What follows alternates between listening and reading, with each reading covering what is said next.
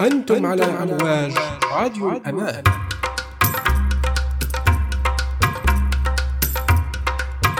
راديو الأمان للمرأة Chères auditrices, chers auditeurs, bienvenue à notre programme radiophonique La Passerelle sur notre portail web de l'association LMN pour la femme et l'enfant. Nous sommes ravis de vous retrouver sur notre émission Toujours plus proche de vous pour échanger et partager autour des sujets relatifs à l'immigration subsaharienne au Maroc. Restez connectés et suivez-nous pour faire entendre votre voix. Nous serons votre passerelle sur www.associationlmn.ma ou appelez-nous sur le numéro 05 24 40 43 79. Nous serons toujours à l'écoute.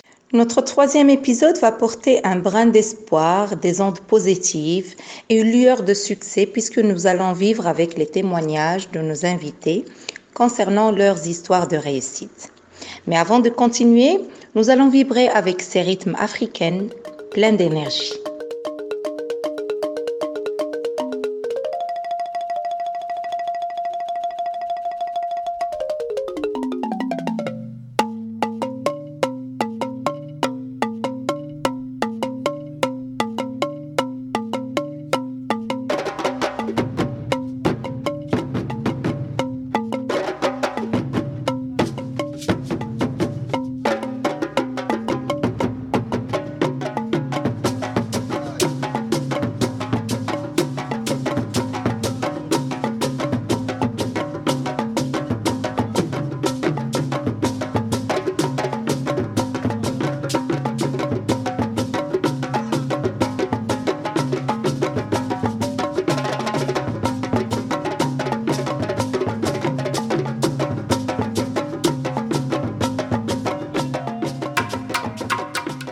على أمواج راديو الأمان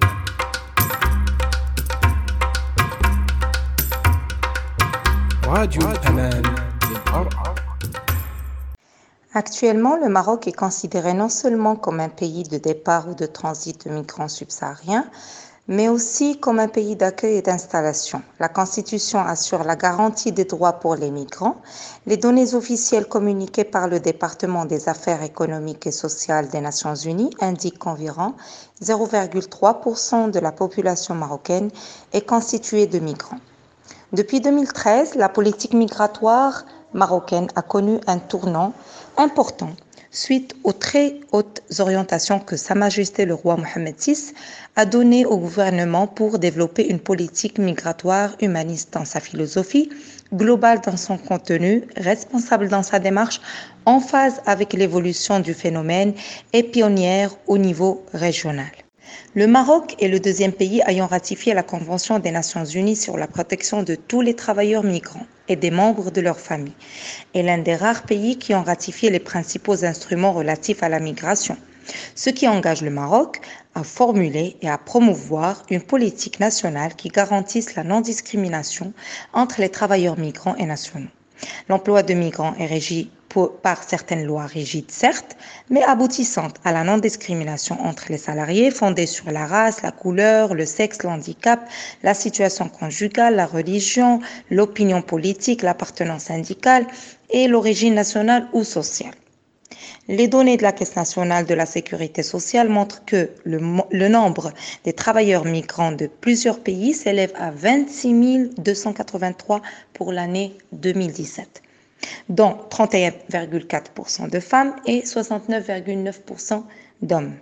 Les données fournies par la CNSS aussi montrent que pour l'année 2017 toujours, les nationalités subsahariennes le, les plus représentées sont les Sénégalais avec un chiffre de 4958 et les Ivoiriens avec un chiffre de 899. Entre 2014 et 2017, les autorités marocaines ont régularisé la situation de 50 000 personnes, dont la majorité provenait de pays africains. On estime qu'au moins la moitié des résidents subsahariens travaillent dans l'économie informelle, ce qui rend leur situation extrêmement vulnérable. D'autres sources consultées suggèrent que plusieurs milliers d'autres vivent sur le sol marocain en situation irrégulière. Beaucoup de ces personnes vivent d'emplois précaires et littéralement au quotidien. Ceux qui ont la chance de travailler légalement ont tendance à le faire généralement dans des centres d'appel.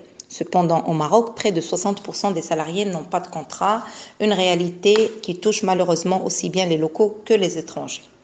Toutefois, certains migrants subsahariens, dont font partie nos invités d'aujourd'hui, on peut tout de même, et malgré les conditions, des fois difficiles, voire même handicapantes, persévérer et réussir leur vie professionnelle ici au Maroc, soit en se trouvant dignement un travail qui répond à leurs ambitions de carrière, soit en créant leur propre projet.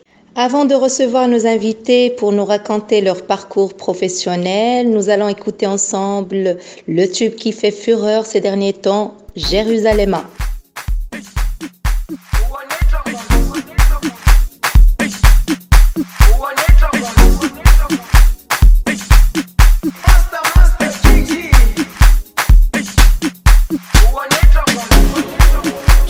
Salema, Ikayalami.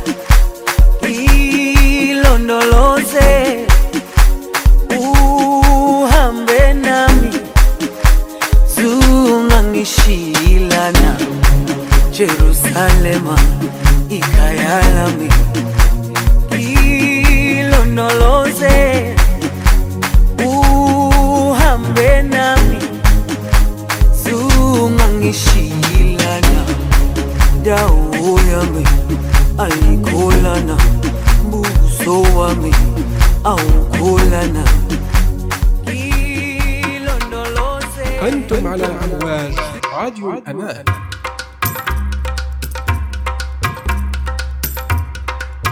راديو الأمان. للمراه Notre premier hôte est un collaborateur de l'association El Aman et c'était notre invité du premier épisode de cette émission, Monsieur Kofi Satch Frank. Bonjour et ravi de vous recevoir une deuxième fois.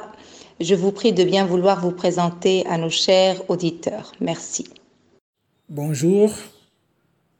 Merci encore de me donner l'opportunité de m'exprimer sur votre chaîne. Je me nomme Franck Sach Kofi. Je suis de nationalité ivoirienne. Je réside au Maroc euh, depuis 2009. Je suis arrivé ici en tant qu'étudiant. Euh, justement, Monsieur Franck, nous parlons euh, aujourd'hui du sujet de travail des immigrants subsahariens et sachant bien évidemment euh, toutes les difficultés que rencontre cette population pour y accéder. Nous voudrions savoir un peu comment vous, Monsieur Franck, vous avez réussi à le faire et quelles étaient les étapes que vous avez surmontées pour éclairer la voie à vos semblables? Concernant l'intégration professionnelle, après les études, j'ai d'abord travaillé dans une entreprise pendant un moment, mais compte tenu de la loi qui imposait certaines conditions aux subsahariens, je n'ai pas pu continuer à travailler dans, dans cette entreprise. Donc, euh, après réflexion, j'ai décidé de me lancer dans, dans, dans l'entrepreneuriat. Et il y avait l'opportunité de s'inscrire comme auto-entrepreneur, qui est une procédure assez simple, facile, et qui pouvait me permettre de travailler de manière formelle à son propre compte. Et donc, euh, pour pouvoir développer cette activité, j'ai dû m'appuyer sur mes contacts, euh, sur mes amis, sur mes relations pour me faire connaître et aussi pour avoir des clients. Et ce qui a permis de pouvoir travailler pendant longtemps dans ce domaine-là, jusqu'à présent. Ce n'a pas été tout facile, surtout côté clientèle marocaine. Il y avait la barrière de la langue. Il fallait aussi avoir des, des, des personnes qui pouvaient vous recommander pour tel ou tel service, pour avoir la confiance, parce que travailler en tant qu'auto-entrepreneur, les gens ont moins de confiance, parce qu'à l'époque, c'était un nouveau statut qui permettait à toute personne qui veut développer une activité de se lancer. Et mais malgré ces difficultés, on a persévéré, on a quand même pu avoir des clients, quand même pu se développer dans, dans, dans, dans ce secteur-là. Donc, euh, les difficultés majeures que j'ai pu rencontrer, c'est surtout au niveau de la barrière de la langue. Voilà. Et donc, ne maîtrisant pas la langue locale, parfois était difficile de pouvoir discuter, vendre ses produits et ses services à la clientèle marocaine. Mais dans l'ensemble, c'est une activité que j'ai vraiment appréciée et ça m'a permis quand même de pouvoir m'intégrer. Je vous remercie, Monsieur Franck, de votre témoignage sur votre propre expérience euh, pour intégrer euh, le milieu de travail. Euh, une dernière demande, s'il vous plaît. J'aimerais que vous donniez quelques conseils aux jeunes subsahariens d'aujourd'hui qui sont installés ici au Maroc. Euh, comment faire euh, pour euh, réussir, je dirais comme vous ou comme d'autres personnes qui ont pu quand même décrocher soit un job ici au Maroc, soit réaliser leur propre projet. Comme conseil à donner aux diplômés subsahariens qui veulent intégrer le marché de l'emploi au Maroc, en dehors de tout ce qui est relatif au CV et à la lettre de motivation, il faut d'abord connaître euh, la, lé- la législation marocaine en matière de recrutement des travailleurs étrangers, se rapprocher de l'ANAPEC, qui a un volet dédié aux subsahariens, et aussi des mesures d'accompagnement au niveau de l'ANAPEC pour accompagner tous les subsahariens qui désirent travailler au Maroc. Ils ont une plateforme sur laquelle on peut poster son CV et connaître aussi les entreprises qui emploient dans le domaine dans le domaine de formation. Il y a également des sites d'offres d'emploi en ligne qui sont des puissants outils pour trouver un emploi. Il y a également des entreprises marocaines qui ont des activités dans certains pays subsahariens. Parfois, ils recrutent des profils subsahariens pour les former au Maroc et les envoyer dans ces différents pays. Il y a aussi son réseau de, de personnes qu'on connaît au Maroc, tant subsahariens que marocains, qui peuvent aussi aider à trouver un emploi parce que les réseaux sont vraiment importants. On peut avoir des informations, on peut nous orienter vers certaines entreprises. Et avec tout ça, on peut quand même intégrer le marché de l'emploi en suivant ces différents paramètres-là, en les prenant en compte. Et aussi en travaillant son, son branding également. Parce qu'aujourd'hui, le marché de l'emploi au Maroc comme ailleurs est assez concurrentiel. Donc, il faut mieux se préparer, connaître euh, le contexte marocain afin de pouvoir mieux se positionner et se faire vendre auprès des entreprises. Monsieur Franck, euh, je vous souhaite une bonne continuation. Merci pour votre témoignage. Et nous allons faire euh, une pause tout de suite avec l'un des top, des top 10 des tubes marocains. Euh, عدى الكلام. سعد المجرد. شكله مش موضوع بسيط. في غدر وفي حوارات. ده أنا بسهر بالساعات. كل ده بيحصل أوقات. حاسس إن كده ابتديت. أبقى رومانسي وضعيف. ليه نومي بقى خفيف؟ كنت لما بنام بنام. شكله مش موضوع بسيط. في غدر وفي حوارات. ده أنا بسهر بالساعات. كل ده بيحصل أوقات. حاسس إن كده ابتديت هبقى رومانسي وضعيف. ليه نومي بقى خفيف. كنت لما بنام بنام. الجمال عدى الكلام.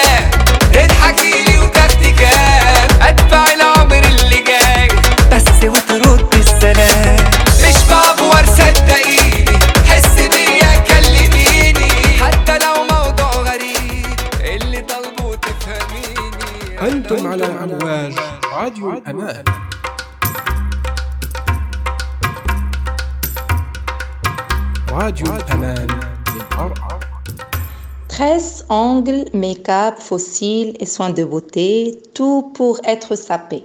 Nous allons souhaiter la bienvenue à la reine de l'univers de la beauté féminine africaine à Marrakech, Madame Patricia. Madame Patricia, bonjour et ravie de vous recevoir aujourd'hui sur notre émission radiophonique.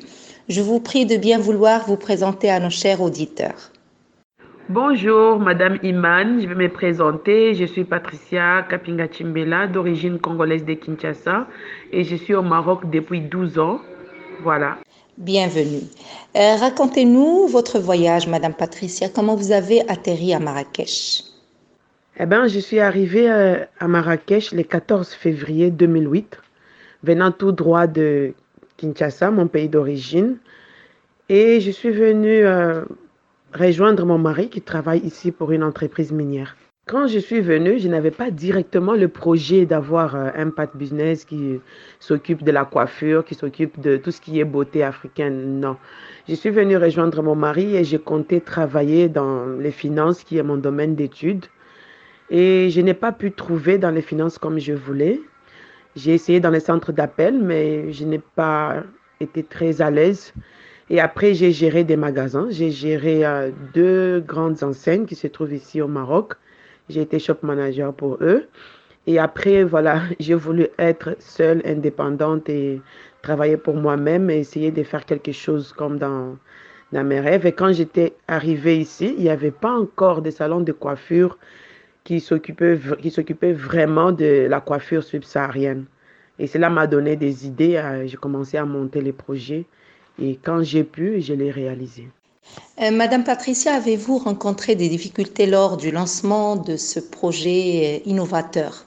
J'ai rencontré des difficultés telles que les incompréhensions. Vous savez, euh, beaucoup de personnes ne connaissent pas exactement l'Afrique subsaharienne. C'est beaucoup de pays, c'est beaucoup de cultures différentes. Et changer des pays, c'est pas quelque chose de facile. Des cultures et une nouvelle langue, c'est pas toujours évident. Des incom- incompréhensions, de différences culturelles. Euh, ça a rencontré des difficultés, mais Andoulilah, ça va. Dieu nous a fait grâce. Quels seront vos conseils pour la jeunesse subsaharienne qui s'installe aujourd'hui au Maroc, soit pour faire euh, carrière professionnelle, soit pour lancer un projet? Les conseils que je peux donner à un jeune subsaharien venu au Maroc, c'est d'avoir un projet clair, de savoir pourquoi est-ce qu'il est dans ces pays et de travailler. Travailler en ayant l'objectif en vue, en se disant, je suis venu pour les études, eh bien j'étudie. Et si on a envie de s'installer, voir quel domaine est ouvert aussi pour les étrangers, de bosser dur, d'être sérieux et voilà, de beaucoup lire les informations parce que depuis que je suis venue au Maroc jusqu'à maintenant, il y a plein de choses qui ont changé. Il y a la loi qui a changé aussi sur certains trucs. Il y a eu plusieurs ouvertures aussi pour les étrangers et il serait, euh, il serait décevant de ne pas avoir l'information parce que l'information, c'est le pouvoir. Voilà, il faut s'informer, il faut travailler dur. Merci beaucoup. Nous vous remercions, Madame Patricia, aussi pour votre témoignage et vous souhaitons bonne continuation pour votre euh, euh, projet de coiffure euh, spéciale africaine. Nous allons vibrer avec ces rythmes africains et nous vous retrouvons dans quelques instants pour écouter le témoignage de notre troisième invité.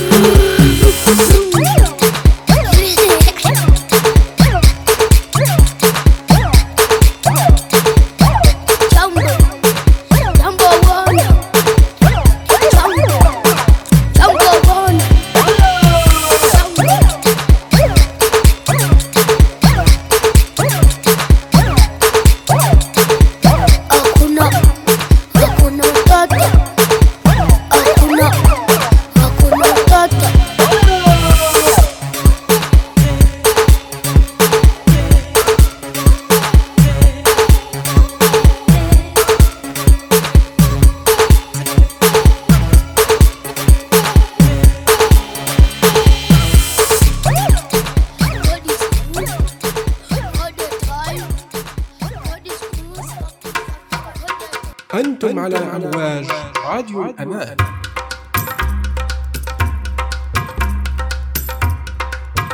راديو الأمان للمرأة Nous recevons tout de suite une jeune demoiselle d'à peine 24 ans et déjà à la tête d'un atelier de couture de prêt-à-porter et habits sur mesure ici à Marrakech. Mademoiselle Anna Selma, bienvenue. Je vous demanderai de bien vouloir vous présenter à nos chers auditeurs. Bonjour, je m'appelle Anacel Makaketa, je suis angolaise et je suis étudiante à l'École nationale de commerce et gestion, l'NCG de Marrakech. Et je suis arrivée ici au Maroc parce que je gagnais une bourse pour, pour pouvoir faire mes études universitaires. Et voilà un peu comment je me suis retrouvée ici au Maroc et à Marrakech. Dites-nous s'il vous plaît d'où est venue l'idée de créer votre propre atelier de couture? Bon, tout a commencé en Angola. J'ai toujours aimé la couture et depuis petite, j'avais déjà commencé à faire ça, mais quand je faisais le bac, j'ai dû arrêter. Et quand je suis venue au Maroc, j'ai eu l'opportunité de m'inscrire au collège La Salle pour faire un cours de modélisme euh, pendant quelques mois.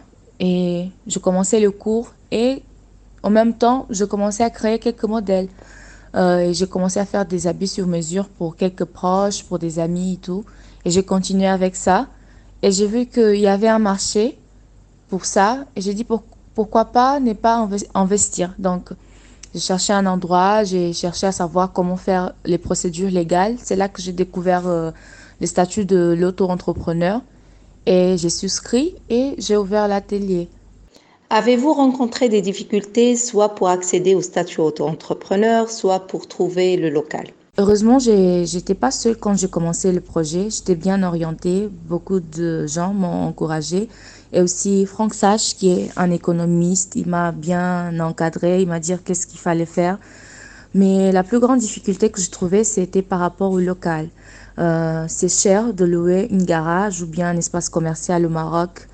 Et pour quelqu'un qui est en train de commencer, pour moi, surtout, c'était le plus grand souci, trouver un endroit que c'est bien localisé et avec un loyer que pourra, euh, que je, je serai en mesure de, de, de- payer. Mademoiselle Anna Salma, est-ce qu'il y a eu d'autres euh, d'autres problèmes au niveau social, niveau intégration? Racontez-nous un peu ce que vous avez rencontré comme problème. Une autre barrière, c'est aussi la langue. Déjà, le français, ce n'est pas ma langue d'origine. Je parle portugais à la base. J'ai dû apprendre le français ici au Maroc. Et j'ai pas encore appris l'arabe. J'essaye vraiment de maintenant euh, pouvoir m'adapter mieux à la langue arabe et apprendre un peu plus. Mais ça aussi, c'est, un peu une difficulté pour négocier, pour interagir avec euh, les clients et tout. Mais c'est une barrière que je dois vaincre au fur et à mesure en essayant de m'adapter au maximum à la culture marocaine. Quel conseil donneriez-vous, mademoiselle, aux jeunes migrants subsahariens pour persévérer et réussir euh, leur carrière professionnelle ici au Maroc Ce que j'aimerais dire aux jeunes subsahariens qui sont là, c'est que malgré toutes les difficultés qu'on peut trouver en étant dans un pays étranger, le Maroc quand même offre beaucoup d'opportunités pour pouvoir s'en sortir. Et ça, c'est déjà très bien. D'autres, il faut pas se fermer dans une boule. Il faut connaître les gens, il faut parler avec les gens parce que tout seul, on peut arriver nulle part. Donc, euh, moi, j'ai pu ouvrir mes yeux par rapport au fait que je pourrais faire quelque chose parce qu'il y a des gens qui m'ont dit, bah, tu vois là-bas, il y a, il y a un marché, tu vois ceci. Et aussi, on doit toujours essayer. Parce que quand je commençais, je voulais arrêter parce que ça ne marchait pas du tout. Mais quand même, aujourd'hui, je peux continuer avec cette activité parce qu'il faut un peu de persistance. Donc, euh, je pense c'est ça, avoir un, un réseau euh, d'amis, de, de connaissances que pourront vraiment nous faire croître notre vision et aussi développer nos aptitudes et aussi la persistance. Et voilà, on peut, on peut faire quelque chose. En tout cas, bravo mademoiselle, bravo à vous. C'est une histoire de réussite euh, malgré votre jeune âge que nous souhaitons, euh, nous vous souhaitons une bonne continuation. Et euh, nous vous rappelons que vous pouvez la retrouver sur sa page Facebook Koukala Compagnie ici à Marrakech. Bravo, espérant que les jeunes d'aujourd'hui prennent euh, votre histoire en motivation. Euh, merci à vous. Chères auditrices, chers auditeurs, sur ces belles ondes positives, des témoignages de nos invités d'aujourd'hui, notre émission, toujours plus proche de vous, prend fin. Nous vous donnons rendez-vous très bientôt et vous souhaitons une très belle journée. Au revoir.